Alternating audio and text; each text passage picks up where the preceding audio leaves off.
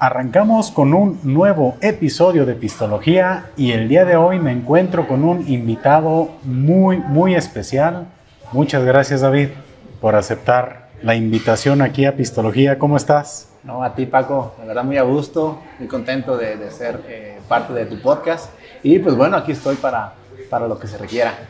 Muy bien, pues eh, para todos aquellos que no tengan el gusto de conocerte, que yo creo que aquí en la región es, poca gente, ¿no? Que, no te ubica, eh, tú eres guitarrista. Así es, es músico. Ajá, eres músico. ¿Cómo, te defines? ¿Guitarrista, músico? Ah, pues no sé. ¿Tocas varios instrumentos? Ah, pues como todo, puedes llegar a tocar la guitarra, puedes llegar a tocar la batería, tocar el bajo, incluso por ahí a cantar este, a gritar, en mi caso, por, por el género que toco, pero uh, pues no sé, yo creo que soy más bien un, ¿cómo poder decirlo? Un entusiasta del instrumento.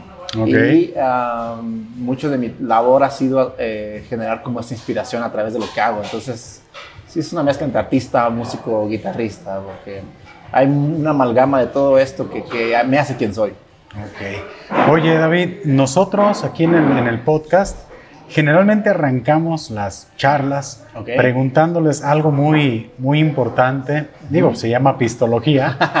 Y es esa pregunta, ¿cuál es o cuál consideras que es tu relación con el alcohol? Con el alcohol. Ok, yo creo que eh, tuve la fortuna de no haberlo comenzado a muy temprana edad. Sucedió esto cuando yo tenía, ¿qué será? Mm, cerca de los 20 años y esto me ayudó a poder conocer realmente la importancia o el, o el, saber tomar, ¿no? Eh, tanto de ahí que llegué a adquirir un gusto por qué tipo de cervezas me gustan, qué tipo de, de alcohol me gusta y cuál es bueno y cuál es malo. Entonces, eh, sí estoy muy ligado a ello, la verdad. Eh, mucha gente me, me, conoce porque tomo y afortunadamente ha sido solamente una experiencia de poder tomar, poder emborracharme y pues no ha habido algo que, que, lo cual me diga por qué lo estoy haciendo, me gusta y enos aquí tomando en psicología. Ok, pues salud. Salud. Comentarles a todos que estamos aquí en Cervecería Carmela, en Zapotlanejo. Estamos tomándonos ahorita una Marsen eh, muy, muy buena esta cerveza. la verdad. No la había probado, muy deliciosa. Sí. Para todos aquellos que sea la primera vez que nos están viendo, pues les comentamos que aquí elaboran su propia cerveza, cosa que es muy, muy interesante aquí en Zapotlanejo. Y pues que se den una vueltita, si quieren echar una cheve artesanal. Que visiten este el pueblo. Así es. Oye, ¿y alguna anécdota que recuerdes tú de la peda que hayas dicho, sabes que esto se me, esto se nos salió de control? Ah, muchas gracias. Muchas gracias. A ver, lo ponemos por aquí. Mira nomás, qué atenciones. no, no. Más lugares como estos. Sí, ¿no? Con el alcohol, ah, fíjate que hay varias, hay, hay bastantes. ¿Qué podría decirte? Um, bueno, igual comenzando cuando estuve en la universidad, que comencé con esto de estar eh, tomando. Eh, recuerdo el último semestre de la universidad que nos pusimos como en conciencia de que ya no nos íbamos a ver, de que ya iba a ser nuestro último semestre. Y por ahí a alguien se le ocurrió la idea de que, ¿qué les parece si tomamos eh, al menos una cerveza cada día? Ah, caray. Entonces, no sé de dónde salió el dinero, ni las ganas. Bueno, las ganas sí, pues éramos jóvenes y no había mucha condición física que nos pudiera limitar. Y tomamos durante un semestre todos los días que tuvimos clase, al menos una cerveza, y en este caso era una caguama. Entonces creo que es una anécdota muy padre porque, te lo acabo de mencionar, el alcohol me, me, llegó en un momento muy maduro, o sea, obviamente no dejas de madurar, pero me llegó en un momento en que no fue un frenesí y dejé de todo de lado por irme por el alcohol. Entonces fue como una experiencia muy padre el hecho de decidir tomar una cerveza cada día durante el último semestre y aún así pues sacarlo bien. Entonces fue así como que nos unió. Literal una cerveza una cerveza o, o, sea, cada quien, una cerveza cada quien, o una caguama cada día. Entonces sí fue como, también nos unió mucho, muchos de mis mejores amigos en la universidad, y eso es como que algo muy padre, lo que me acuerdo. Digo, ah, mira, eh, decidimos eh, tomar alcohol para conmemorar que ya nos íbamos de la universidad. Pero nunca se iba de control, respetaban siempre. Claro, claro, yo sí, la verdad que en mi grupo éramos, yo les digo que éramos como muy ñoños, nos juntábamos para estudiar y estaba alguien en un pintarrón explicando un problema y nosotros cada quien anotando, pero a un lado su caguama, ¿no? O su cerveza. Entonces era como que una mezcla entre todo, ¿no? Disfrutar y también estar este, siendo responsable. Ok, bueno, qué bueno que, que no se, se, salía de control porque luego uno es una cheve, luego sigues con la otra y se prende el cerro. Que llega a pasar, claro, pero... Y vaya madre. no, pues gran, gran anécdota. Eh, y terminaron y, y ¿qué onda? Ya después tu relación siguió normalita. Sí, sí, todo bien. fin de semana. Yo, vi a, todos mis amigos, los vi casarse, los vi haciendo sus cosas y cada que nos veíamos o que nos vemos podemos este, disfrutar de, de, un buen alcohol. No, pues excelente. Oye, y referente al tema musical, ¿cómo recuerdas tú que haya sido el, el origen de tu gusto por la música? ¿En qué momento dijiste, me late, me late la música, este ¿Cómo, fueron esos primeros pasos? Mira, es muy chistoso, ya que eh, yo soy de un pueblo, soy de La Barca. Eh, como sabes, en los pueblos, en los noventas, estaba de auge la música de banda, como sigue actualmente. Pero mis amigos tenían ese gusto por eh, ese tipo de bandas, ese tipo de música. Y yo, como era un poco más chico, lo seguía y pues, le seguía el juego. a alguien se le ocurrió hacer pues, música ¿Qué te parece hacemos una banda nosotros?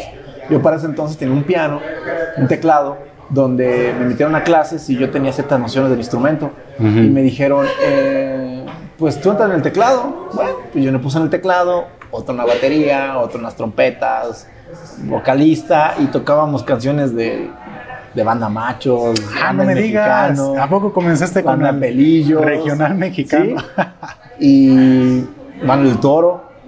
Y yo puse a tocar esa música con el teclado. Y fue algo bonito. Pero eh, un día mi papá, en un domingo, lo recuerdo bien, eh, yo estaba dormido y ya era por, para despertarnos. Eh, empecé a escuchar un ruido en la, en la sala. Y yo, pues, ¿de qué se trata? ¿Qué está escuchando mi papá? Y lo escuchaba muy fuerte, muy estruendoso. Y yo me, levanto todo modorro, ahí voy, de, de, ¿qué será? De como unos 9, 10 años, ahí voy. No, más, un poquito más grande. Llego y era mi papá escuchando a Pantera. Era mi papá escuchando a Metallica, a Megadeth, ¿A, poco? a Sepultura. Y yo, ¿qué es esta música, papá? ¿Qué, qué, estás haciendo? No, pues es la música que a mí, que a mí me gusta. Y él es, él es una persona muy reservada y no se había dado el tiempo de escucharla mientras estaban sus hijos ahí, que era pensar, no sé, o sea, no tengo mucho recuerdo sobre eso, pero la primera vez que lo escuché sí fue como que algo que me cambió la vida. Me acerqué, eh, tenía sus compact discs y vi las portadas, Megadeth, Countdown to Extinction, vi el de Metallica, Justice for All, um, Slayer, el Raining Blood. Y fue como que, wow, esto es otro mundo, esto no es lo que mis amigos están escuchando. Y desde ahí dije, yo quiero escuchar esto, yo quiero meterme con esto, me quiero explorar qué es esta música y lo otro lo dejé de lado. Con mis amigos ya que ya no me gusta esta música, también uno de niño de rebelde, por encontrar alguna reverencia, dijo, no, pues ahora me voy a ir contra aquello. Y ahí fue donde la música vibró en mí y se enfocó en un cierto género y lo agradezco bastante que mi papá lo haya hecho ese día. Oye, pero e, esa anécdota es muy buena, me llama mucho la atención. Eh, ¿Cómo hasta ese momento se animó tu papá a poner esa música? O sea, ¿no la escuchaba? ¿Le daba...? O sea, ¿cómo está eso que, hasta qué edad tú supiste que tu papá escuchaba metal? Sí, es muy extraño porque en mi papá mm, es, eh, se crió en Ciudad de México. Eh, cumbia, salsa, mi abuelo le gustaba esa música, a mí me gusta también bailarla, y es como, a lo mejor lo veía como era un gusto, no sé, su generación, era un gusto que no era tan común. Y estoy ahorita ya pensando lo que no era alguien que tuviera algo con quien compartirlo. Porque no era tan reservado para él solo, que no, no buscaba otra manera de escucharlo más que estando solo. Quizá un día se animó, lo puso y despertó a sus hijos y pues ahí nos dimos cuenta de lo que él realmente escuchaba. Sus discos estaban en una gaveta, o estaban así como que a la vista de todos, abrió y pues vimos ahí, luego sacó sus LPs, LPs de Black Sabbath, de Pink Floyd, eh, Van Halen, y pues mi papá me dijo, esta es la música que a mí me gusta. Lo otro sí, por mi papá, por mis hermanos, pero esto es lo que yo a mí me gusta. De ahí me empecé a dar cuenta, pues, usar el pelo largo, él le gustaba, en Ciudad de México se iba a bares, a, ese tipo de shows, entonces como que dije, bueno, pues yo de ahí lo traigo, la verdad. Ajá. Órale, qué chingón, o sea, es... ¿A qué edad? O sea, fue... Yo creo que fue entre 10 y 12 años, más o menos. Sí, más o menos fue entre, entre ese rango. Mira, y ahí fue donde te hizo ti clic. Sí, no, no me hizo clic. Yo dije, yo quiero esto, quiero escuchar esto, no quiero saber nada de lo otro. Me enfoqué muchísimo en eso y yo ya en secundaria ya traía esa música. Ya de ahí este, este, descubrí new metal, descubrí el death metal y me encancillé mucho en eso. Y pues la verdad que, estoy tan agradecido de haberlo hecho. Oye David, y después de esta eh, anécdota que me comentas de cómo entraste al mundo del, del rock, del metal, eh, tú me dices que la música que comenzaste a tocar fue música de banda con, con el teclado. sí, así es. ¿Cómo, da, ¿Cómo das el salto a la guitarra? ¿O estuviste explorando con otros instrumentos y de repente dijiste, ah, caray, como que la guitarra está chida, me gusta, o tú ya tenías como que esa inquietud? ¿Cómo fue que ese, ese caminito hacia la guitarra? Yo, yo seguí en el teclado, eh, a pesar de que ya había escuchado el metal, todavía el teclado lo tenía porque iba a clases de, teclado, eh, de, piano. Entonces, mm, no había como un recurso para yo poder decidir, ahora quiero una guitarra, ¿no? Entonces, eh, toda esa etapa de la secundaria estuve con el, con el piano. después entré a la prepa y ya en la prepa me dio la inquietud por querer tocar la guitarra. Mi papá también por ahí tenía una guitarra, entonces era así como que, ok, de repente hay una guitarra en la casa cuando yo no sabía que había una guitarra en la casa. Entonces... fue, fue puros descubrimientos. no, no, con mi papá así, así fue mucho tiempo. Y, bien, digo, me reflejo a veces en las cosas que encuentro de él, digo, estoy haciendo lo que a él le hubiera gustado. De ahí, eh, digo, quiero tocar la guitarra. Empiezo a tocar ahí lo que yo medio suena. Y mi papá me la quita y me dice, no vas a tocar la guitarra si no tomas clases. Porque no puedes tocarla nomás por nomás, ¿no? Bueno, entonces lo que hago, voy eh, a buscar clases con alguien ahí en, la barca, con una persona que sabía que daba clases. Voy y pues era muy torpe. Realmente no soy un gran guitarrista. En ese entonces pues era muy torpe con los dedos. Eh, pues dedos chicos, no, no, podía apretar las, las cuerdas, no podía hacer la cejilla, no tenía el oído educado. Y con esta persona con la que fui no había como esta paciencia o, determinación de, realmente querer enseñarle a alguien. Como que vio que no, no estaba haciendo estas cosas como él esperaba, se frustró, nomás me enseñó un círculo, un círculo de do, y hasta ahí. Llego a la casa, y pues resulta que ya no hay guitarra porque pues no, no fui a clases. Entonces, que dije en la prepa? Pues puro rock, puro metal. No voy a tocar nada, no. Había amigos que tocaban, iba a verlos tocar, pero yo decía, ah, pero pues no, porque pues yo no aprendí, pues no hay guitarra en la casa y no había recurso para tenerlo. Entonces, así seguí, así seguí, así seguí en la prepa. Entro a la universidad ya un poco más de independencia porque ya vivía solo. Bueno, en ese tiempo estaba por vivir solo allá en Ocotlán. Bueno, no vivir en la barca con mi papá. Ya ahí me da otra vez el gusanito de poder querer tocar la guitarra. De querer tocar la guitarra, de querer tocar la guitarra. Y eh, pues doy con la primera banda en la que estuve y yo entré a esa banda sin saber tocar la guitarra. ¿Cómo crees? ¿Neta? O sea, ¿e-, ¿era nomás por el gusto de, de estar este, en la banda? Sí, sí, sí, realmente fue como una ventana. Ya no sentía que no fue ninguna opresión por parte de mi papá tampoco, sino que mi papá lo deseaba de una manera más estricta. Eh, y como no cumplí como ese requisito por su parte, pues él no me podía apoyar. Entonces, pues, sin el apoyo de mi papá, pues a veces es muy difícil, ¿no? Y más en una edad en la que ya estás como estudiando y todavía no hay eh, algún recurso o algún ingreso para comprar algo. Ya estando allá, eh, digo pues, a ver qué sale. un amigo, un amigo mío que iba conmigo en la, en la prepa, Ajá. él tocaba la guitarra, tenía su banda, yo iba a sus ensayos. eh, entra conmigo en la universidad. Entonces, hacemos más amigos ahí. Ujú. Eh, le digo, hay que hacer música. Ajá. Vivimos ya juntos en algún punto. Y había otro compañero en el de Ocotlán que también se llevaba su guitarra. Entonces ahí le dijimos, oye, queremos hacer una banda. Ahí dice, no, pues yo ni, toqué la guitarra, sé, dice, ¿no? Ok. Que Pero yo canto. la banda, pero... Pero yo canto. Ah, ok. Pero yo sé que de alguien que toca la batería y toca la guitarra. Ok. Y esas personas fuimos y pues ahí resultó que, que generamos ya, la- ya más mi inclusión en el instrumento. Ok, pero fue el deseo de, de estar en una banda y decir, va. Sí, va. Sí, la verdad creo que si se resume mi vida musical en algo Ajá. es, yo quiero, yo Ajá. tengo las ganas, eh, tampoco no estoy como aferrado ni llego a una, a decir, "Ah, yo voy a querer, voy a poder, sino que realmente veo la ventana de la oportunidad Ajá. y a partir de esa decisión que tomé, eh, pues me ha hecho quien soy. Ok.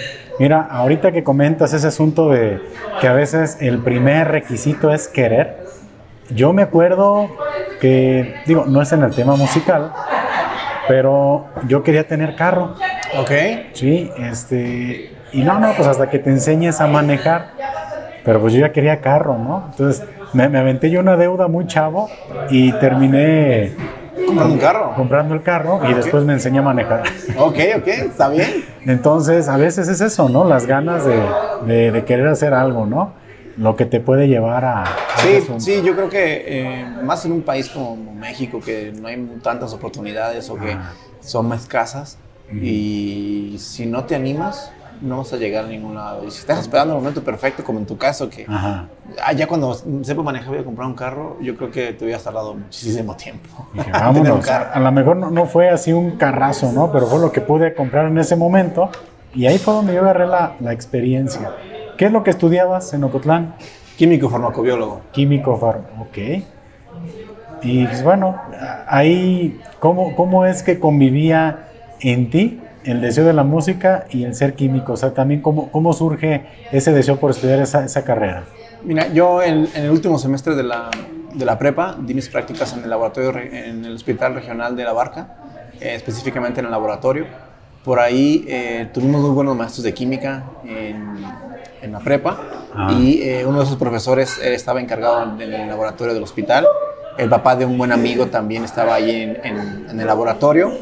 Aprendiendo muchas cosas, centrífugas, matraces, vasos de, de- precipitado, muchas situaciones que se hacían muy interesantes porque no nada más es como, no te tocó ver el laboratorio de Big Man o cosas Ujú. así, eh, que pues, a la ciencia se ve como muy lejos, Ajá. pero nosotros al entrar a un laboratorio ya este, real, te da muchísimo como, te explota el cerebro, no sé, en mi caso fue así, ver los matraces, ver los eh, tubos de ensayo, ver los, los microscopios, ver todo esto que, que ya es algo real. Entonces, me gustaba, pero mi intención era ser fotógrafo. Yo quería ser fotógrafo porque Ah, mi mamá, caray. mi Ok, mamá- ok. Mi mamá era fotógrafa, mi papá es fotógrafo, eh, una tía de mi mamá era fotógrafa ahí en la barca, de ahí surge el negocio. Tiene- mi papá tiene un estudio de fotografía. Ok. Eh, yo quería hacer eso, pero volvemos a lo mismo. El recurso no era suficiente. No había ninguna manera que mi papá pudiera pagar una carrera en Guadalajara. Era algo que no podría eh, solventarse. Ajá. Y me dijo, muy honesto, ¿sabes qué? No puedo agarrar, agarrar algo que quieras aquí en la barca o en Ocotlán. En ese tiempo ya había un pequeño centro universitario en la barca. Ujú. Y fue que decidí agarrar QFB por ese último semestre de la preparatoria. Ajá. Y resultó que otros amigos que también estuvieron en ese laboratorio entraron a QFB. Órale. Entonces fue como que, ok, bueno, ya no voy tan solo. Entré a la carrera, quedé, eh, llego a, a Ocotlán. En ese tiempo yo venía, primer semestre. Ya cuando estábamos en el segundo semestre, que ya tenemos más participación con los compañeros que ya nos conocemos, Ajá. vemos a Gerardo, que era ese que que traía la guitarra. Uribe y yo, mi- Uribe, mi amigo de la barca, que estaban conmigo en la carrera, nos acercamos con él, les decimos, oye, pues, queremos hacer algo. Dice, yo canto, pero tengo un amigo que toca la batería y, y una persona que toca la guitarra. Que no eran ni sus amigos, pero eran sus vecinos en ese entonces. Él sabía que le echaban ahí a la eh, música. Entonces fue, se acercó y les dijo, oye, ¿qué onda?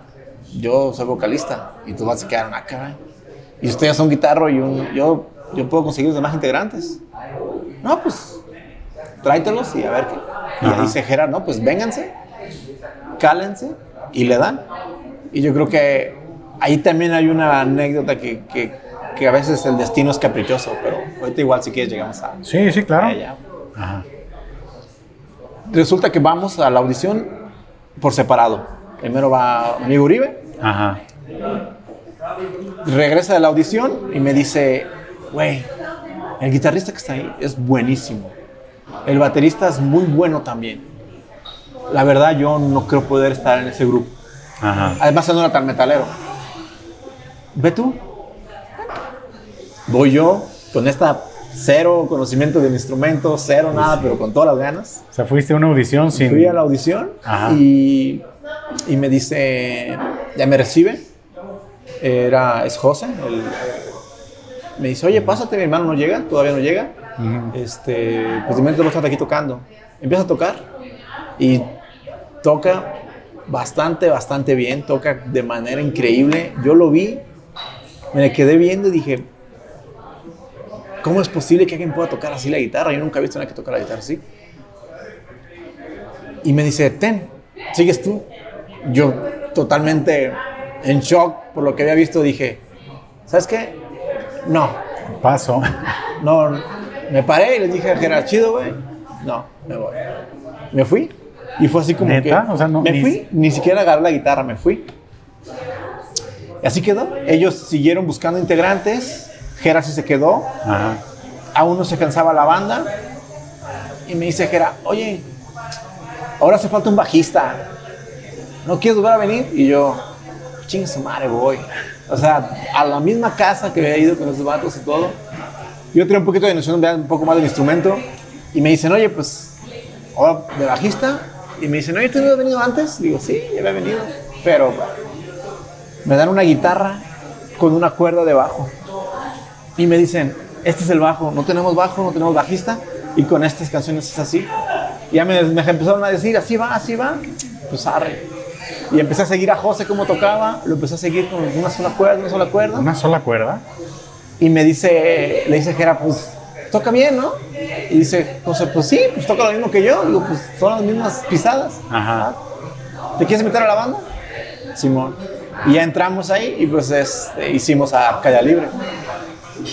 O sea, eso que tú me acabas de comentar es el nacimiento de Arcadia Libre. Así es.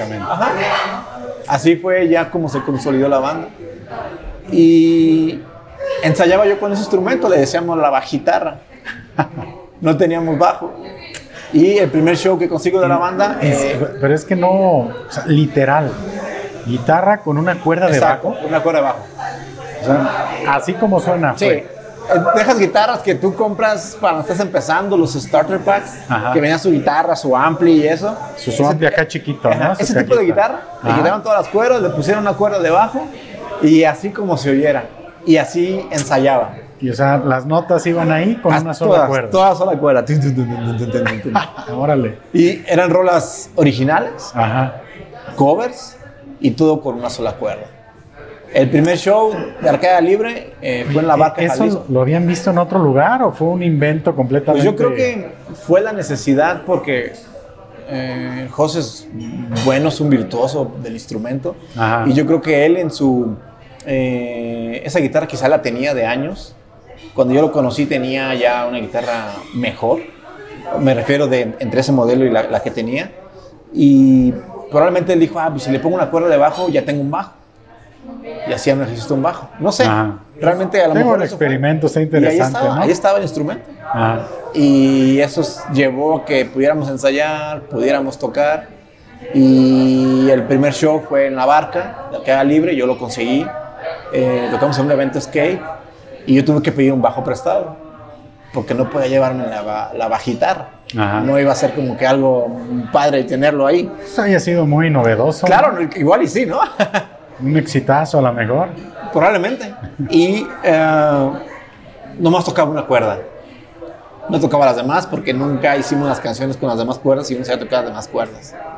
Eso fue una constante show tras show.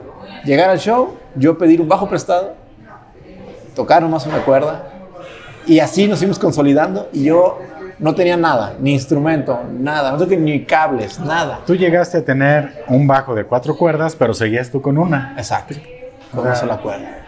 En aquel tiempo me decían el cholo y mis amigos me, de carrilla me decían, oh, vamos a ver a tocar al cholo y su cuerda mágica. pero con una cuerda hacía todo. Entonces, tú en Arcadia Libre, el, el tiempo que estuviste fuiste miembro fundador hasta el 2013. Así es. Y en esa temporada tú brincaste de instrumento o tú estuviste en el bajo. No, brinqué de instrumento. Eh, teníamos un guitarrista que empezó a fallar. Eh, no empezó a, comulgar con la filosofía de la banda. Se llegaba a quejar de los lugares, que por qué no estaban enjarrados, que por qué no había buen, buen sonido, que porque había poca gente empezaba a, desmeritar como la música. Llegaba a los ensayos y no traía las canciones ensayadas y pues bueno, ya, sabes, esos integrantes que los tienes que despachar. Ya estaba con el rockstar hasta arriba.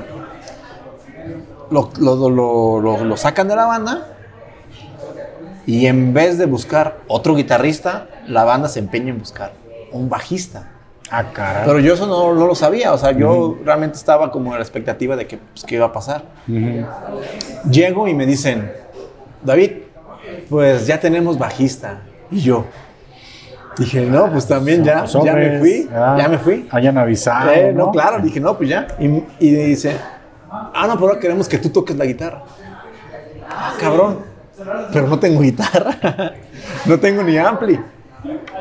Jera, el vocalista, en algún tiempo compró una guitarra y tenía un ampli. Entonces me la da, me dice, te la presto. Me presta su guitarra, me presta su ampli. Y la persona que entró de bajista dice, ¿sabes por qué?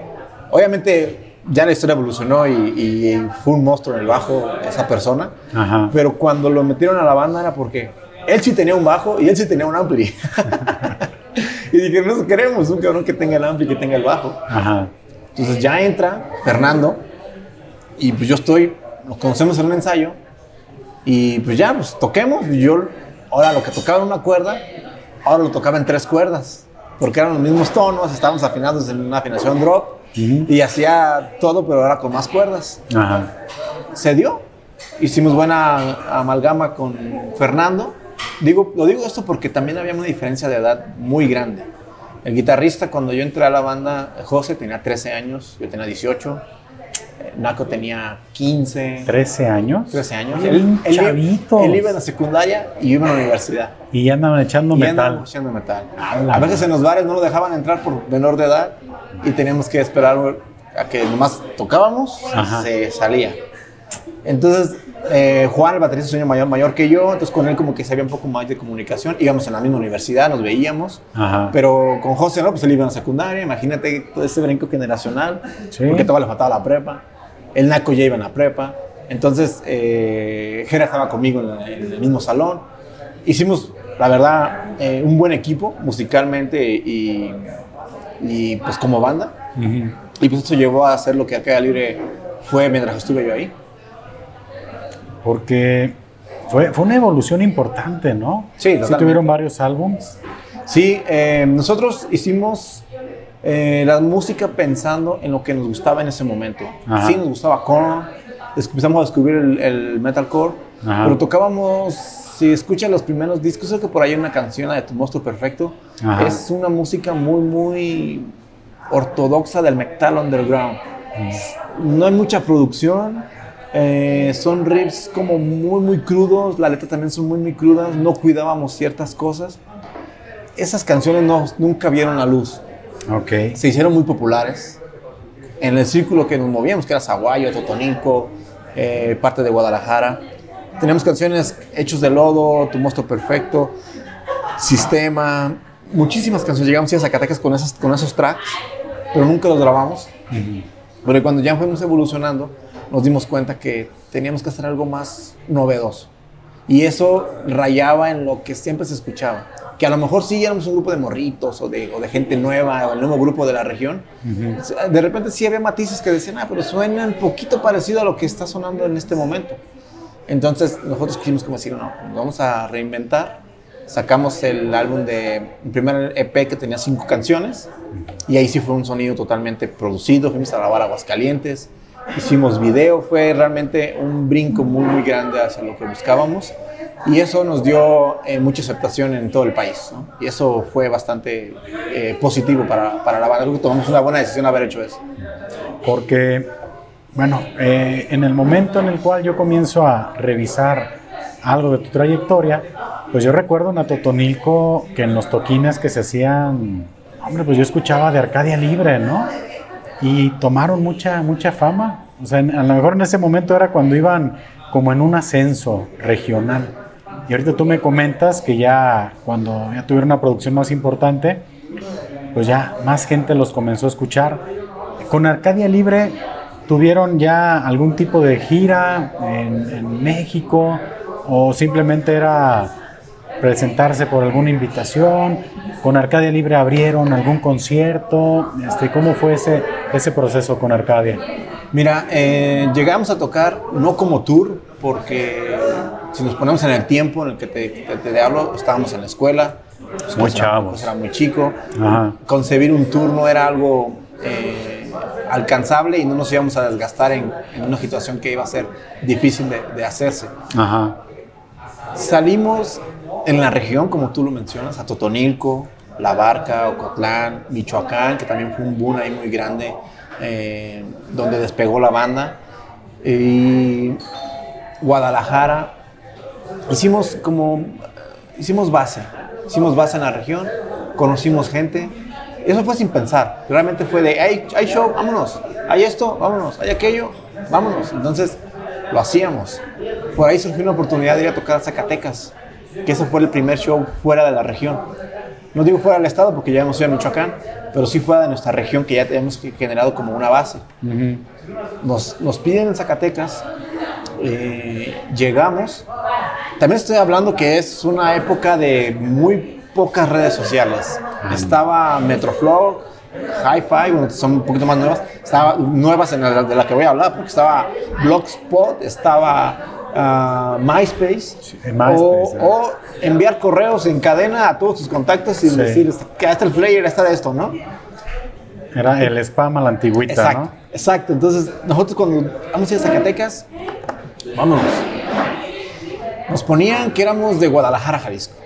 Para empezar eso nos repateaba porque somos de Cotlán, somos de Cotlán, ¿no? Pero obviamente decías, bueno, el organizador tiene en su mente que la única música se hace en Guadalajara. Y es normal, hasta hoy en día todos piensan que en Guadalajara es la única lugar donde se hace la música. Y llegamos, nos montamos, y sí fue como una experiencia de, si aquí no pasa nada, o sea, a lo mejor nunca lo pensamos, pero la generación de la casa, aquí no pasa nada, no va a pasar ya nada después. Y pasó realmente pasó. Creo que ahí se rompió como esa barrera mental sobre que a lo mejor no la teníamos porque estábamos ahí, no nos importaba. Eso, ahí en ese show, está cerca de Aguascalientes, está cerca de Durango, no tan cerca, pero está en Nuevo León, está pero probablemente mucha gente empezó a expandir el nombre de la banda a través de eso. Y eso hizo que llegara a muchos oídos, a muchísima gente, que Zacatecas también se volvió un punto de inflexión para nosotros íbamos ahí. E íbamos ahí, e íbamos ahí. Muchos buenos amigos que tengo están ahí. Eso yo creo que ayudó a que de ahí fuéramos a Aguascalientes, fuéramos a Monterrey, fuéramos a ya más hacia el centro. Estuvimos en Luis Potosí, estuvimos en Querétaro. Ciudad de México también algo impensable para mí pasa ahí algo muy chistoso. Ya la banda ya había tenido esto, es este mapa que te había dicho. Nos dicen, vengan a tocar a México y vengan a tocar a Puebla. Ok, nos vamos. Se arma. Para ese tiempo aún José eh, tenía unos problemas de salud. los ha tenido ya, afortunadamente ya no los tiene, cual me alegro. Pero siempre los tuvo. Tenía que tomar medicina, tenía que estar muy cuidado desde muy chico. Para esas fechas en particular no podía viajar. Imagínate, eh, nuestro guitarrista principal, el, que es el centro de la banda, no está.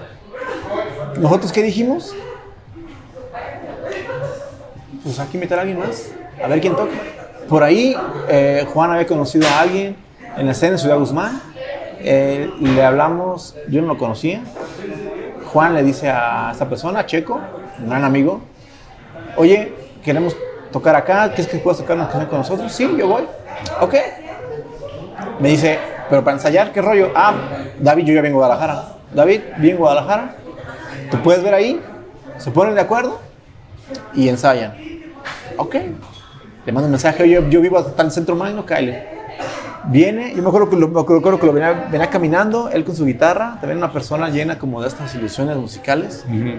Lo veo, le digo, ¿qué onda? Soy David, ¿qué onda? Soy Checo. ¿Qué onda? ¿Quieres una cheve? Ni siquiera nos pusimos de acuerdo en otra cosa. ¿Quieres pistear? Simón. Compramos unas cervezas y le dijimos, pues ensayemos. Ensayamos, ensayamos, ensayamos. Dije, Juan, yo creo que Checo está perfecto para el viaje. Nos vamos. Nos vamos a México. Sin José, sin nada. Llegamos. Empezamos a hacer, eh, a montar nuestro show. Empezamos a, este nerviosismo de estamos en la Ciudad de México. Tocamos a un lado de Bellas Artes. Tocamos en el mero centro de la Ciudad de México. Y la banda nos achicó. Dijo, no, pues vamos a, vamos a rifar, vamos a rifar. Ya tocábamos con bandas que ya conocíamos de MySpace, Dragma, eh, no recuerdo qué otro nombre, pero esa fue la más grande en ese momento. Nos subimos al escenario, empezamos a tocar a la Tierra de Locos, la gente se vuelve loca. Y voltea a Naco y voltea y me dice con Checo, este güey se rifa. Le digo, Simón. Tocamos, tocamos. La segunda rola, no me acuerdo el orden. La gente así de, no manches, ¿qué es esta banda? ¿Qué está pasando aquí? La tercera rola, llega la policía y cancela el evento. Les canceló Bajaron el el switch incluso. No me digas. Imagínate, todo el viaje, toda la preparación, todo lo que se invirtió para ir a tocar a la primera Ciudad de México y que nomás toques dos canciones y media. Pero un hitazo. Exactamente, llegó a ese punto. Ajá. La gente empezó a hablar porque decía, es que, ¿de dónde salió esta banda? ¿De dónde salieron estos tipos que estaban haciendo a hacer vuelta loca a la gente que ni, igual ni conocían las canciones? Ajá. Ya estaban en, en algunos streams eh, desde el momento, MySpace, y no inmutó la banda. Yo creo que eso ayudó muchísimo. De ahí fuimos a Puebla el siguiente día, que también fue una anécdota que llegamos, y llegamos a un venue muy bonito, así como este, muy nice. Nos montamos, todo chido, tenía backstage, todo bien. Y nos vamos a comer a un Walmart enfrente. Regresamos y afuera del venue ya estaban todas las cosas de los músicos así en la banqueta. Toda la gente afuera y el venue cerrado. Y el organizador, ¿qué pasó? No, es que llegó el dueño del bar y pensó que era un evento de rock. Y cuando vio pues puro greñudo, puro de negro, y que vio las bandas y que vio que iban a tocar, dijo, ni madre, cerró y nos sacó a todos. No manches. Y nosotros, puta, ¿y ahora qué hacemos? Y uno de ahí dice, pues yo tengo un amigo, no, tengo un tío que aquí a dos locales tiene una tortería, vende tortas. Déjale, pido las llaves y ahí tocamos. Arre. Nosotros traíamos, bueno, el organizador tenía todo, tenía la batería, los amplis, todo. Simón, Simón. Sabrá la tortería, yo creo que era, bueno, no se está viendo, pero era un cuadrito muy chiquito. Ajá. Y ahí tocamos en una tortería. Estaba llenísimo, estaba reventar. Obviamente es chiquito, pero estaba a reventar ese lugar. Ajá. Tocaron bandas muy buenas, muy, muy buenas de ahí. A Call for Revenge, me acuerdo. Ajá. Y tocó Arcadia y no, se armó. Pero el, el pandemonium, la verdad que sí fue una descarga de energía. Tocamos porque tocamos. Sí, sí, sí. Y yo creo que hay bandas que Nomás luego- volaban bolillazos. Sí, claro, ya de- los tomatazos acá de las tortas de hoy y mañana. Sí, yo creo que fueron puntos muy, muy claves en, en- en- en Arcadia que, que ayudaron a que se creara como este hito en la escena musical. Arcadia Libre, el hito de Arcadia Libre se creó por eso. Una última anécdota de, de- ese como recorrido, todavía con Fernando vivo.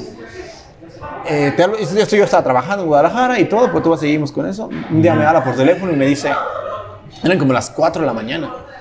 Me habla y me dice, oye David, ¿quieres ir a tocar a Monclova? Y yo, ¿Monclova? ¿Dónde queda eso? Es en Coahuila. Simón, ¿qué onda? No, lo que pasa es que unos de Morelia van a ir, pero no tienen que irse. Y como son mis compas, les dije que yo ponía la van. Arre, pues, Simón, vámonos. ¿Cuándo? No, pues que el sábado ya. Ok. Nosotros no aparecimos ni en el flyer, no estábamos ni anunciados. Estaban anunciados los de, nomás los de Michoacán. Pusimos la van, nos fuimos desde Ocotlán hasta Moncloa, un viaje casi de 13 horas. Ah, no manches. Llegamos al lugar y la gente decía, ¿y esta banda quién es? No están ni en el flyer, ¿por qué van a tocar? Ajá. Y pasó lo mismo. Nos montamos en el escenario, empezamos a tocar. Ahí empezamos a conquistar más que como el norte del...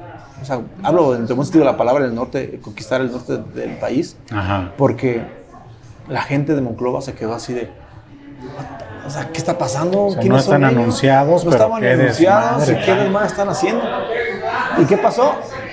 Llegábamos a ir a Monclova y llegábamos a ir a Monclova y llegábamos a ir a Monclova porque la gente nos pedía. Y hay hoy en día bandas que dicen, no, si no estoy en el flyer no voy. Si no estoy arriba en el flyer no toco. Si no...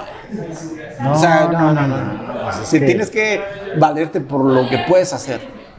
Lo que estés haciendo en el flyer y eso, Pues es que realmente tu, no sé, tu performance, tu, tu ejecución en el escenario es lo que te va a dar el lugar, ¿no? Sí, sí. O sea, no, no, lo, no en qué lugar estés en un player, sino que, bueno, que también ya estar en un player Ah, no, claro. ya es otro Claro, claro, claro. O sea, no está peleado con eso, pero no vas a poner una limitante por, por algo tan banal como, como un flyer, ¿no? Pero bueno, es una percepción. Digo, yo lo viví, nos funcionó y bueno, Arquea Libre es, es lo que es. Fueron en ese momento los desconocidos más ovacionados, yo creo, ¿no? Al no estar ahí. Es que Arcadia Libre yo creo que nos daría para un solo episodio, ¿eh? De todas las, Sí, las, sí, este, totalmente, sí. anécdotas que tiene. Pero me gustaría pasar a, a otro tema. Para mí era algo que tenía mucha curiosidad, ¿eh? Claro. Hablar de esta banda. Pero cuando tú dejas Arcadia Libre, no sé qué, qué- qué- cuáles fueron los motivos. No sé si ahorita Arcadia Libre tenga la misma alineación, continúen, han cambiado, sigue Arcadia Libre. ¿En qué momento dices, ya tengo suficiente a lo mejor de Arcadia Libre y voy a otros proyectos? ¿Sucedió de esa manera o tu salida de Arcadia Libre se dio de alguna otra, por alguna otra, otra circunstancia? Mira, eh, en el 2009, eh, empezando el año nuevo de 2009, eh, Fernando fallece. Hubo ahí un tema muy trágico con su muerte. Fernando, que es el El Naco. bajista, el Naco. Ajá. Y pues a mí me tocó estar presente en, en todo eso, ¿no? Me tocó, ah, me tocó verlo morir, realmente. Y fue algo muy trágico, algo muy feo, Fue. que no se lo deseo a nadie. Fue una negligencia del, de la policía de Ocotlán. Eh, confundieron el vehículo en el que íbamos y dispararon. No me digas. Y pues le, pegaron a mi, a mi hermano. Este, nos salimos de la carretera y fue algo feo porque sus últimas palabras fueron hacia mí. Me dijo mi apodo, me dijo Cholo, me pegaron. Y yo, ¿cómo que te pegaron, güey? Sí, me pegaron. Y en eso se desvanece y pues nos salimos del, del camino. Ah, a raíz de eso, eh, ah, empecé a haber conflictos en la banda. Por diferencias de lo que tú me digas, ¿no? Digo, no voy a ahondar, mucho en eso, pero eso fue el, el punto más clave sobre el por qué ya no estoy en la banda ahorita, ¿no? Empezaron a haber esos problemas, este, por ahí hubo otro accidente donde un vehículo mío se vio involucrado, eh, yo me iba a casar, eh, no, no tenía mucho tiempo para estar en la banda en ese, en ese lapso, yo, yo esperaba como un tiempo de, de, como de que me dieran como paciencia en lo que acomodaba mis cosas para casarme. Eh, empezó a haber entradas de, de Salejera, ah, entró el Monkey, se sale el Monkey, entró Checo, se sale Checo, se sale Juan. Este, bueno, pues ya, no- ya entra Manuel, entra Ociel, entra Seque, bueno, entró Rob en un lapso, Rob, entró Seque y pues José y yo. Entonces, la generación original, nomás seguíamos José y yo. Pero ahí también ya hubo este cambio porque ya no teníamos a alguien de mi edad. Yo era más grande. Hubo, hubo diferencias, ¿no? Total, hubo diferencias. No llegamos a, a tenerlas en un mismo plano.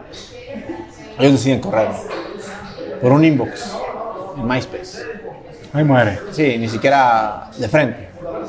Pero fue doloroso porque yo me casaba con Arcadia Libre para siempre, ¿no? Porque era la banda que me inicié, era la banda de mi carnal Naco, era la banda donde conocí a Checo, donde me hice amigo de Monkey, donde respetaba y quería a todos los que estaban ahí.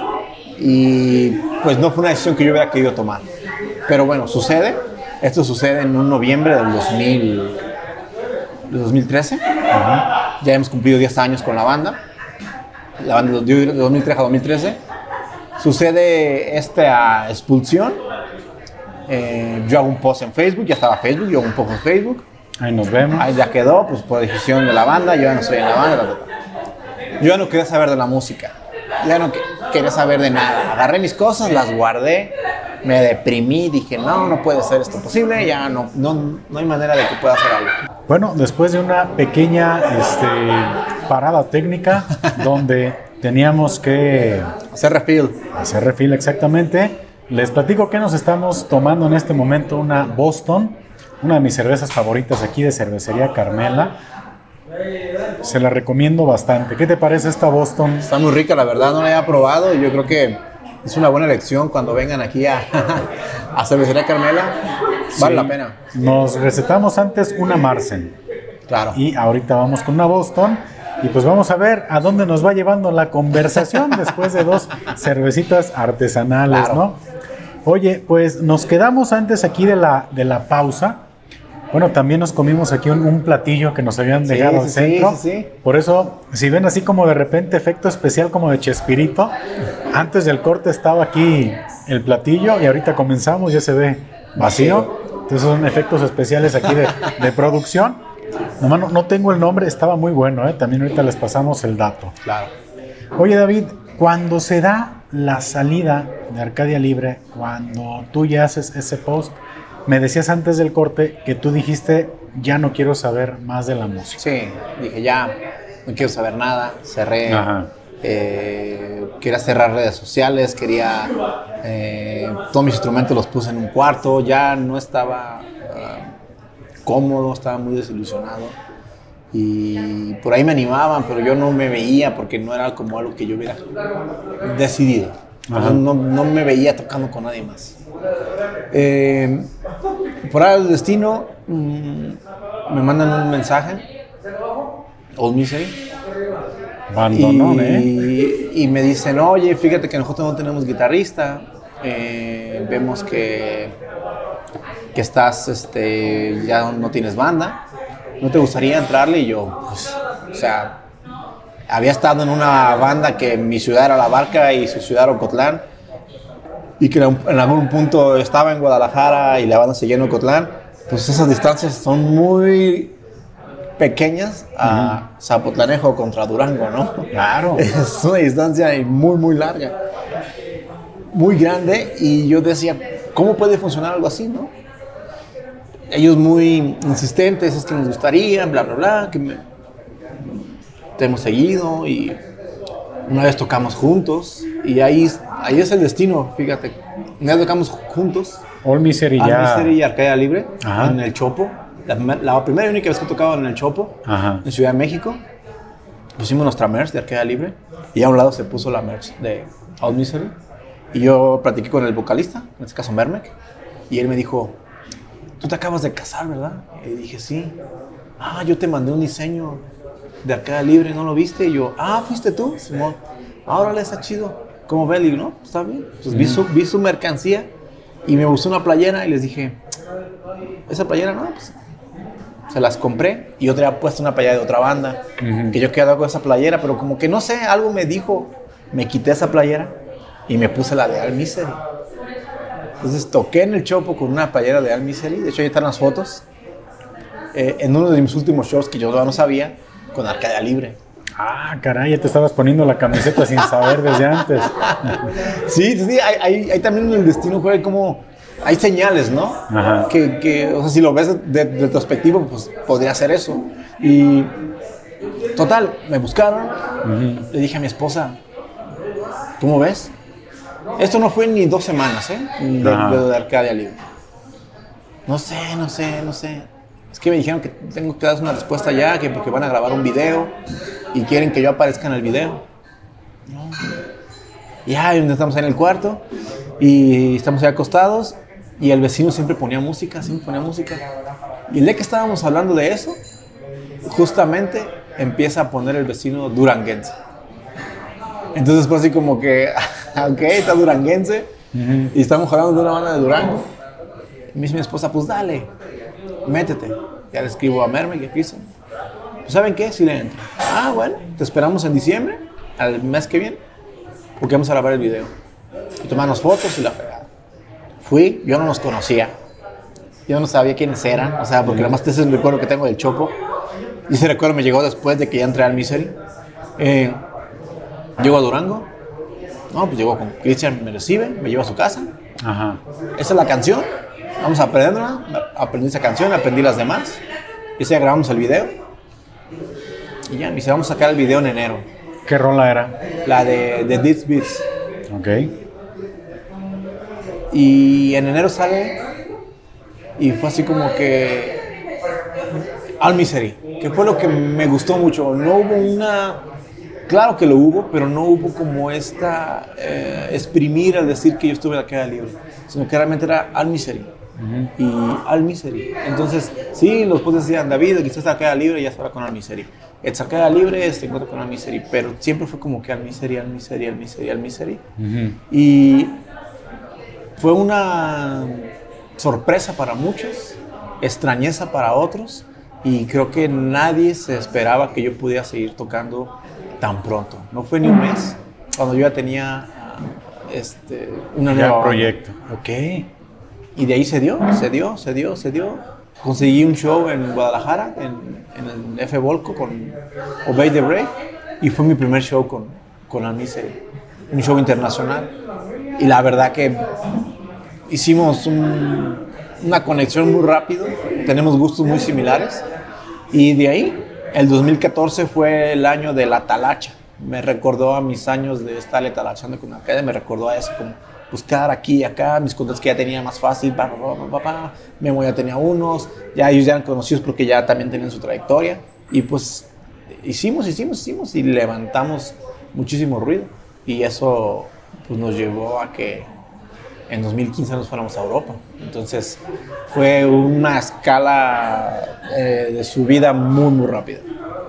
O sea, de, de, de, estar tú checando con tus contactos, fue como llegas a, irte a Europa. ¿Cómo, ¿Cómo se da? ¿Fue también algún pues, dos, tres fechas, cuatro fechas? ¿Cuánto tiempo estuvieron por allá? ¿Y cómo es que se da ese conecte para viajar a Europa? Porque yo creo que todas las bandas eh, pues, lo que tienen es el sueño de ser escuchados, ¿no? Yo creo que primero comienza el sueño de, de visitar varios lugares del país. Yo creo que ya el impacto de decir voy a salir del país con mi música, o sea, la mejor andas en Centroamérica, ¿no? Estados Unidos. Pero ya al brincar el charco, yo creo que es así un... Para ti, ¿qué significó el decir, ay, güey, ¿tú habías soñado con eso o pensaste que en algún momento estarías ya tocando para un público europeo o fue así, te llegó de golpe todo este asunto o ya lo habías decretado? Mira, eh, cuando estaba en Arcadia, ya por ahí una banda ya había hecho este viaje, banda que obviamente que, que, supiera, porque es lógico que muchas bandas ya lo han hecho. En ese momento una banda lo hizo y yo decía, tenemos que ir a Europa, yo en Arcadia, tenemos que ir, tenemos que ir. No lo tomaban como algo en serio. Se dio la oportunidad de ir a Centroamérica, yo organicé el tour en Centroamérica, con Arcadia le fuimos a Centroamérica y ahí fue ese golpe de, ok, sí se puede Centroamérica obviamente te abraza y parece como tu vecino, porque realmente lo es, ¿no? El idioma, muchas costumbres, eh, obviamente un tercer mundo. Fui, fuimos para allá y fue así como que yo quiero seguir haciendo esto. Cuando entro al Misery, ellos me dicen que ya tenían la inquietud y que ya tenían el contacto y que ya habían hecho trabajo para poder estar en Europa. Entonces fue algo que también a mí me llamó la atención de la banda. Dije, bueno, si ya están en aras de eso, quiero estar ahí. Entré a la banda durante el 2014 trabajamos shows en México y la operación de Europa, que me involucré demasiado en esa organización porque yo nomás lo veía de lejos. Supe cómo estábamos haciendo eh, el booking y realmente me involucré como si supiera lo que estuviera haciendo. Yo quería tocar, sí o sí, en Inglaterra. Yo decía, no quiero tocar en Inglaterra. Ajá. Se armó el conecte con esta persona, empezamos a hablar, cómo íbamos a trabajar, qué se requerían, cuántos euros, qué van. Eh, tocamos en cinco países. Fue realmente algo, ah, una planeación muy grata, porque para mí era, eso es lo que quiero, esto es lo que quiero, esto es lo que quiero, esto es lo que quiero. Íbamos a tocar con otra banda de ella, íbamos a turear juntos para repartir gastos y hacer el cartel un poco más atractivo. Y aquí voy a lo mismo de todas las experiencias que he contado. Al Misery no tenía nada en streams todavía. Solamente teníamos cuatro canciones y de esas cuatro solamente dos estaban en, en videos. Y después llegaron hasta las otras. Entonces no había nada como para decir, ya tenemos un disco, ya tenemos esto, no había como que algo palpable. Y aún así a mí se dijo, tenemos que ir y vamos a ir. Y llegó enero de 2015 y nos lanzamos. Para mí ha sido la experiencia muy gratificante. Ahí, ahí yo dije, ya capitalicé lo que he querido como músico. Llegar a París, eh, ver a tus amigos y saber que tienes que viajar a Alemania porque el siguiente ya tocas en Nuremberg. Eh, en un venue que no sabes ni cómo, el idioma, la banda con la que vas a turear no sabes quiénes son, pero yo voy, porque voy y voy con las ganas con las que siempre he tenido. Tocamos en seis países y para eso el promotor me dijo, ¿tú querías Inglaterra? Pues tienes una fecha en Londres, en el barrio de Camden. Y yo así fue como que, ok. esto ya es real. Y sí, se dio. Dimos ese salto, la gente se quedó como, ¿qué está pasando? Europa, Al Misery, David, o sea, fue todo un, un, boom, ¿no? Para toda la raza, para toda la escena claro. Y es mucha responsabilidad porque no vas a vacacionar. Desde Centroamérica y desde los shows en México no vas a eso.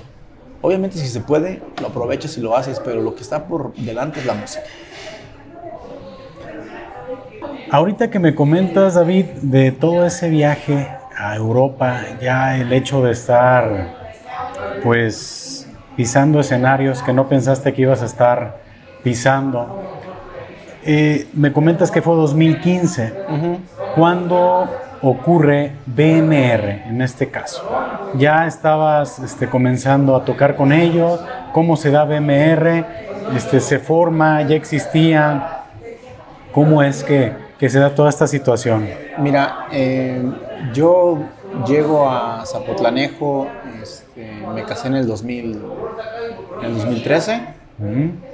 Llego eh, sin conocer a nadie, no tenía amigos, solamente la, gente que, que, ya ubicaba por mi esposa o, o, por ahí que había conseguido con alguna banda de Zapotlanejo. Y mi esposa le comenta a Raúl, un buen amigo, Raúl Jiménez, que, pues, que me saque, ¿no? Que, que, pues, que, que conozcan y así. Entonces él me dice que él tiene una banda. Y si tengo una banda, este, ¿te gustaría venir a ensayar? yo, claro. Y fíjate cómo es. Voy, me da la dirección. En ese tiempo no había lo de WhatsApp que comparte su ubicación y eso. Pues me dice, no, pues que por tal calle, por tal calle.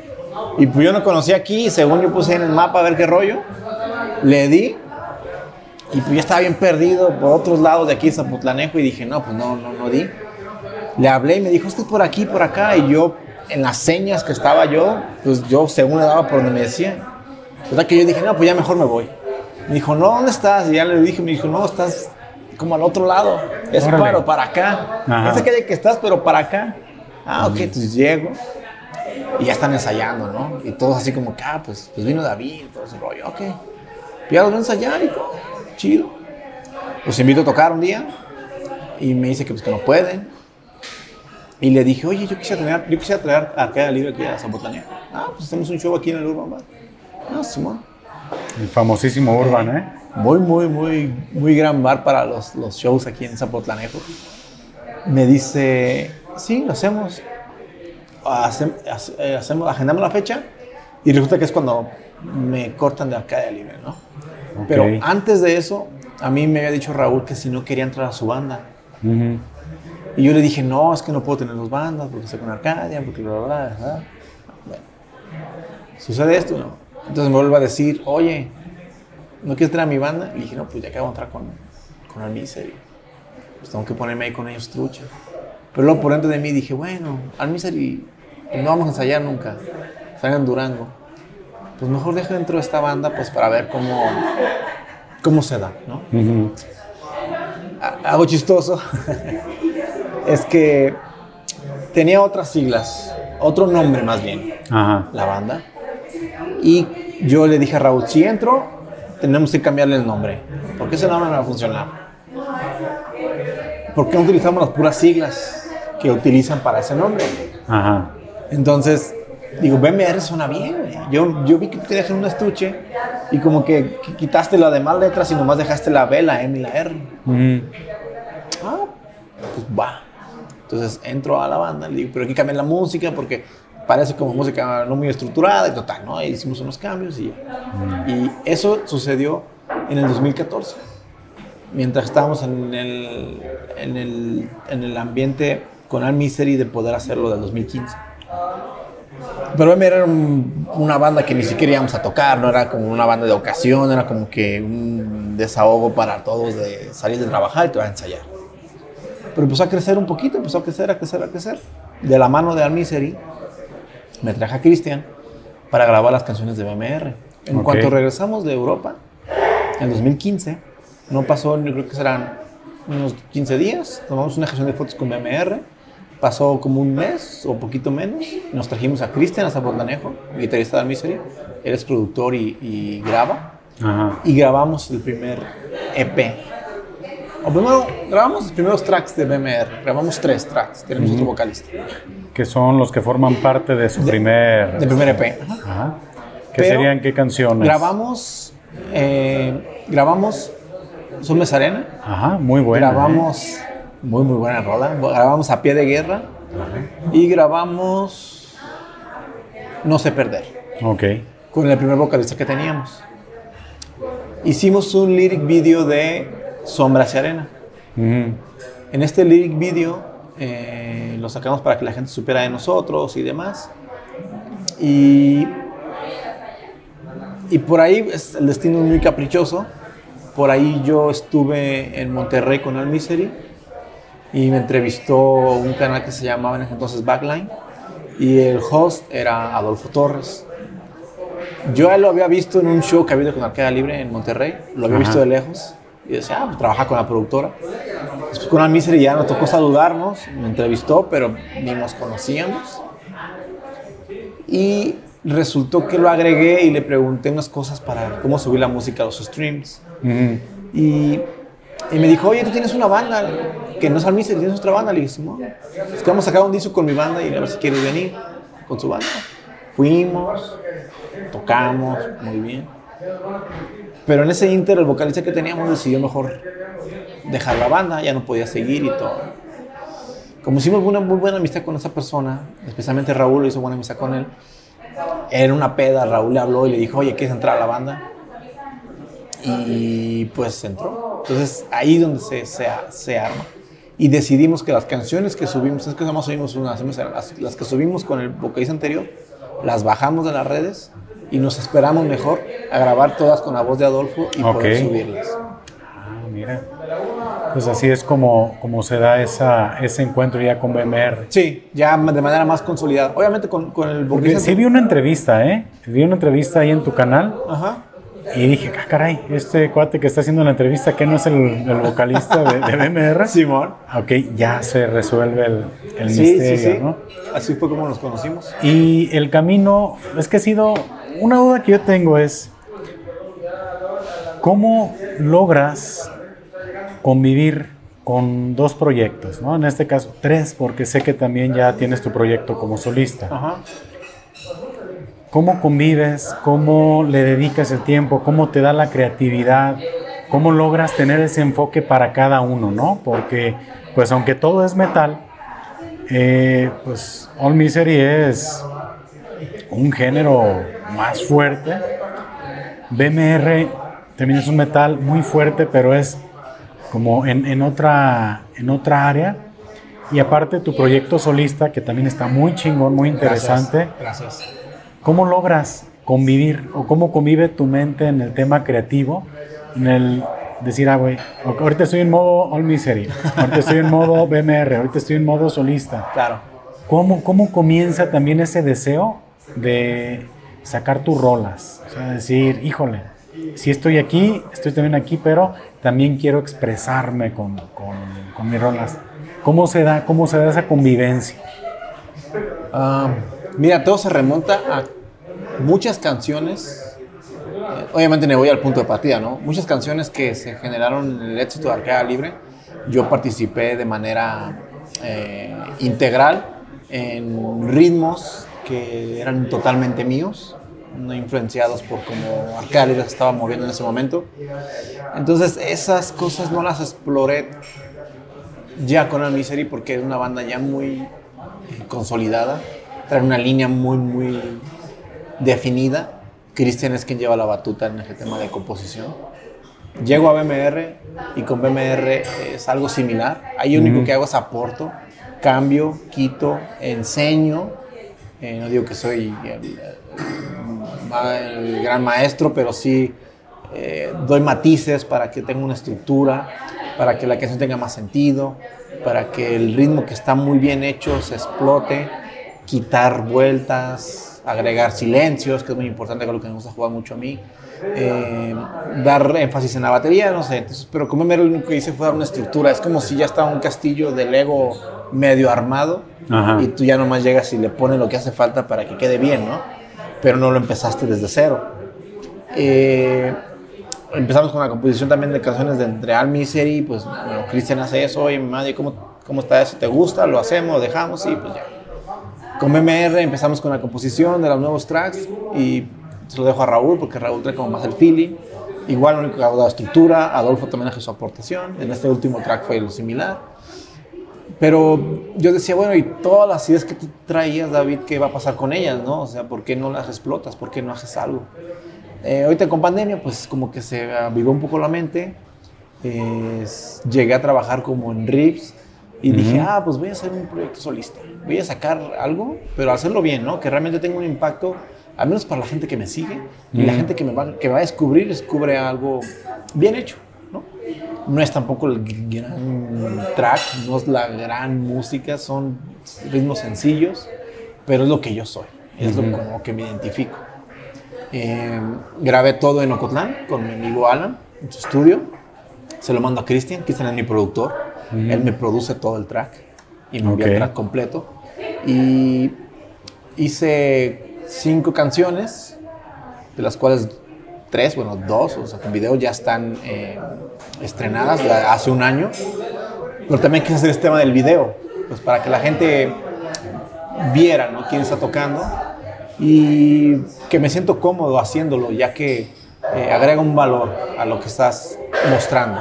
Entonces, que esté yo ahí, que esté tocando, que esté el track, que vaya en Spotify, esté Apple Music, mi página de Facebook, Instagram, todo, todo como tiene que ser un artista. Uh -huh. Ya si tengo pocos listeners, no me siguen o eso, es algo que tengo que trabajar, ¿ok? Uh -huh. Pero ya no depende tanto de, de, ah, es que es malo o es bueno, sino que ya tengo que buscar el medio para que la gente sepa dónde encontrarme. Y la verdad que estoy muy cómodo con lo que he hecho. Over, muy buena canción, me remontó a las rolas que hice con Arcada Libre, como la de Pureza, eh, me remontó a ese track. Eh, tranquilamente es como, es un juego de palabras, tranquila Ajá. es una canción, mente es otra, uh -huh. juntas dicen tranquilamente, pero luego yo digo esa frase mucho por un video, entonces es como que eh, estoy poniendo lo que soy yo en eso. Uh -huh. Hice un video con mi buen amigo Alex de No Women Productions, y también nos empezó a soltar y todo, la gente empezó a hablar, hubo reviews, entrevistas, y pues eso, que la gente sepa que no hay nada, por menor que sea, que no lo puedas hacer de la mejor manera profesional.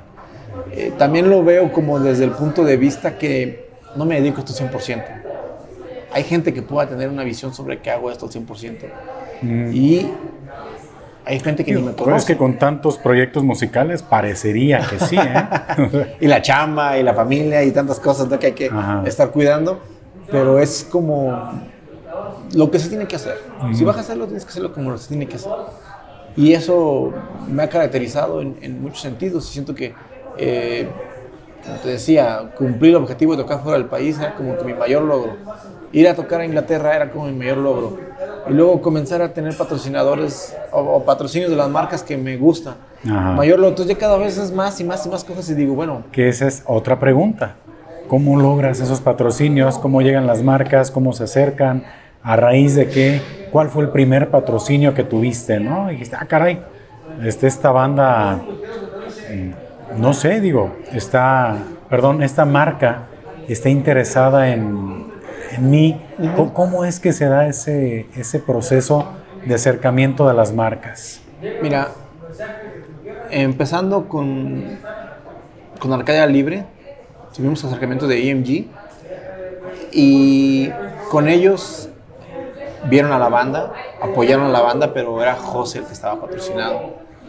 Y para mí era como algo natural, porque debía pasar sí o sí con alguien en la banda y tenía que ser con él. Después con Al Misery yo le decía, Cristian, Cristian, tú eres muy bueno, tienes buena imagen, tocas muy bien, también tienes, un proyecto solista, tienes muchos views, te sigue mucha gente en Facebook, mm, puedes hacer muchas cosas. ¿Por qué no buscas un, un acercamiento con EMG?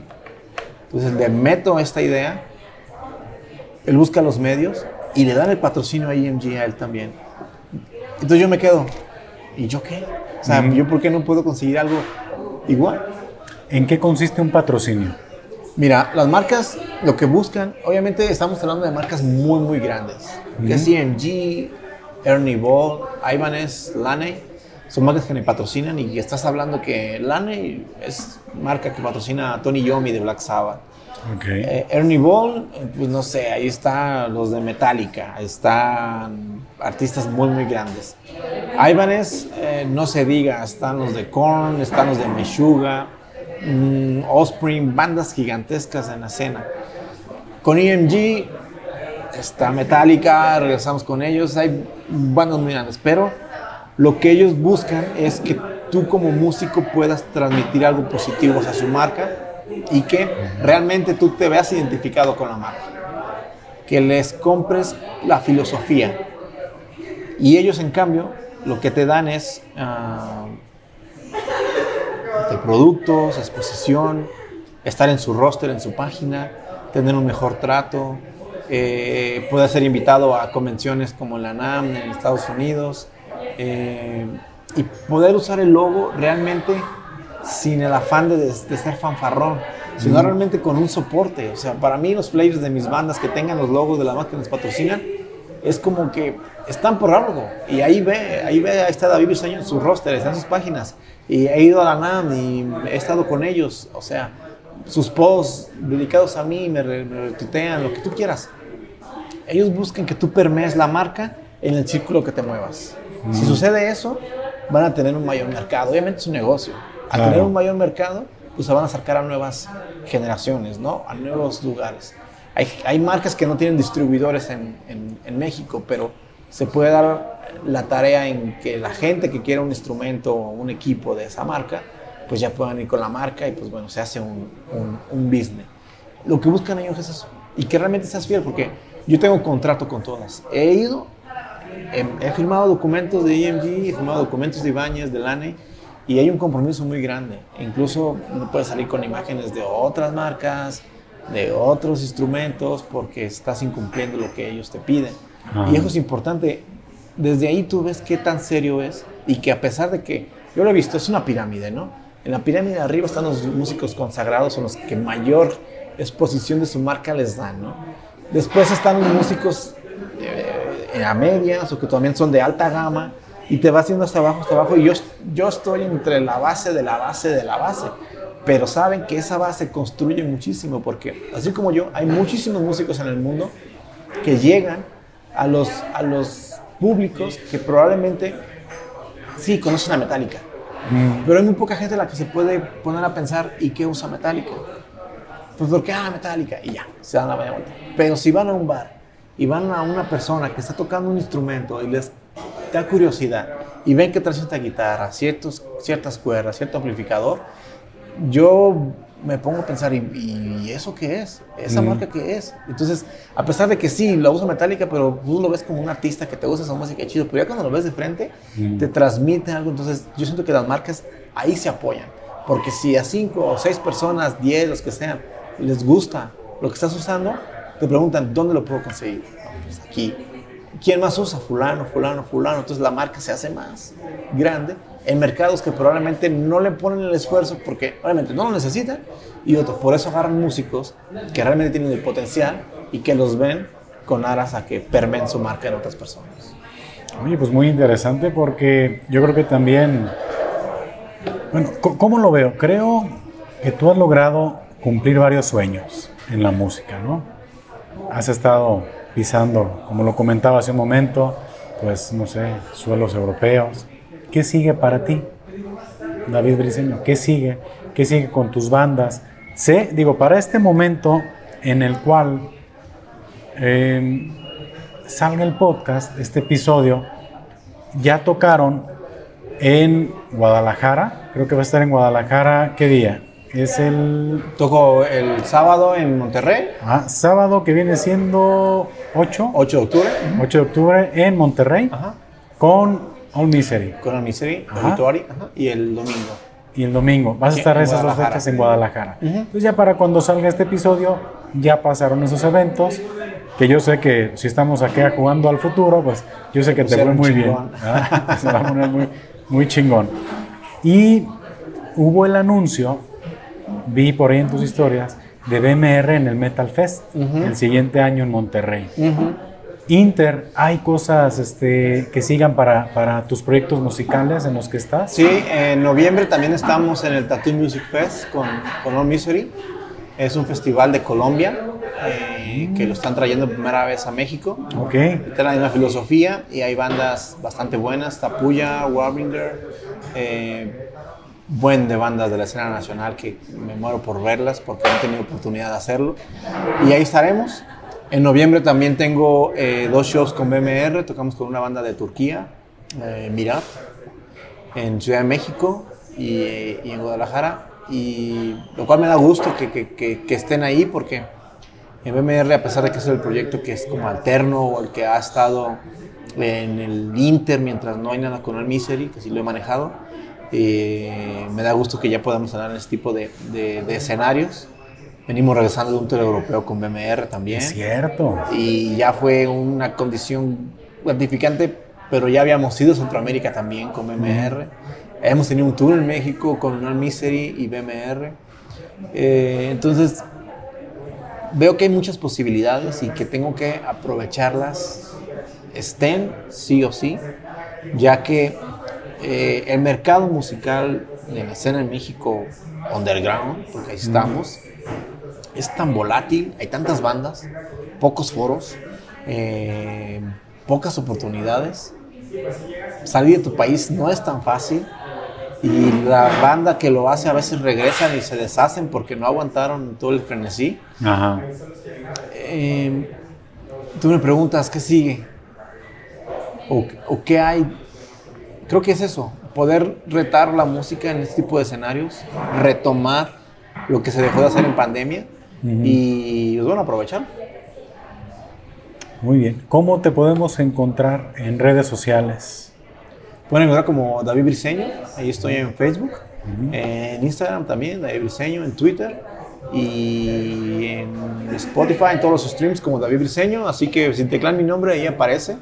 Eh, entonces no creo que sea tan difícil de encontrarme, o si no en Google teclean David Briseño, les aparece el, el Google Panel y ahí pueden encontrar toda mi información. David, mira, hemos tenido una conversación muy interesante, la verdad. Tenía yo mucha curiosidad de saber de tu trayectoria, de tu historia, de tus inicios en la música, de tu paso, de tu evolución por las bandas de las que hemos platicado. Yo te agradezco muchísimo que te hayas dado aquí el tiempito de venir a platicar a Pistología. Claro, ¿no? Eh, digo, aquí tras bambalinas hemos estado con ciertas este, interrupciones técnicas. Este, agradezco mucho tu paciencia también. No, no, Porque ahora sí que soy todólogo aquí en este, en este asunto. Estoy en la producción, estoy aquí en, en, el, en la Y, presentación. y pistólogo también, ¿no? Así es, en la pisteada también, ¿no? Entonces ahí andamos haciéndole de todo un poco. Claro. Agradezco mucho de veras tu, tu buena disposición y que hayas querido participar aquí en este episodio. Y pues gracias. No, no, pago a ti. Creo que la verdad el ejercicio es muy, muy interesante. Eh, es grato poder platicar como entre amigos, echando una buena cerveza. Así y es. pues bueno, que sigan a Pistología, que te sigan en todos lados, que sigan a mi música, que sigan a David Briseño, a All Misery y a BMR, y que tenemos por ahí muchas sorpresas y que se den una oportunidad de entrar a esta música, a esta música del metal. Sí, le- le- te auguro y les auguro mucho éxito. Muchas La gracias. verdad, yo creo que el resultado de hacer las cosas bien y de, querer, de quererlas hacer bien es el éxito. Y yo sé que así, así va a ser para ti, para tus proyectos personales, para tus bandas. Y pues yo me despido, como lo suelo hacer. Salud Salud. y saludos. Y si no toman, pues tomen. Y si van a tomar, pues no manejen. Hasta la próxima. Hasta luego.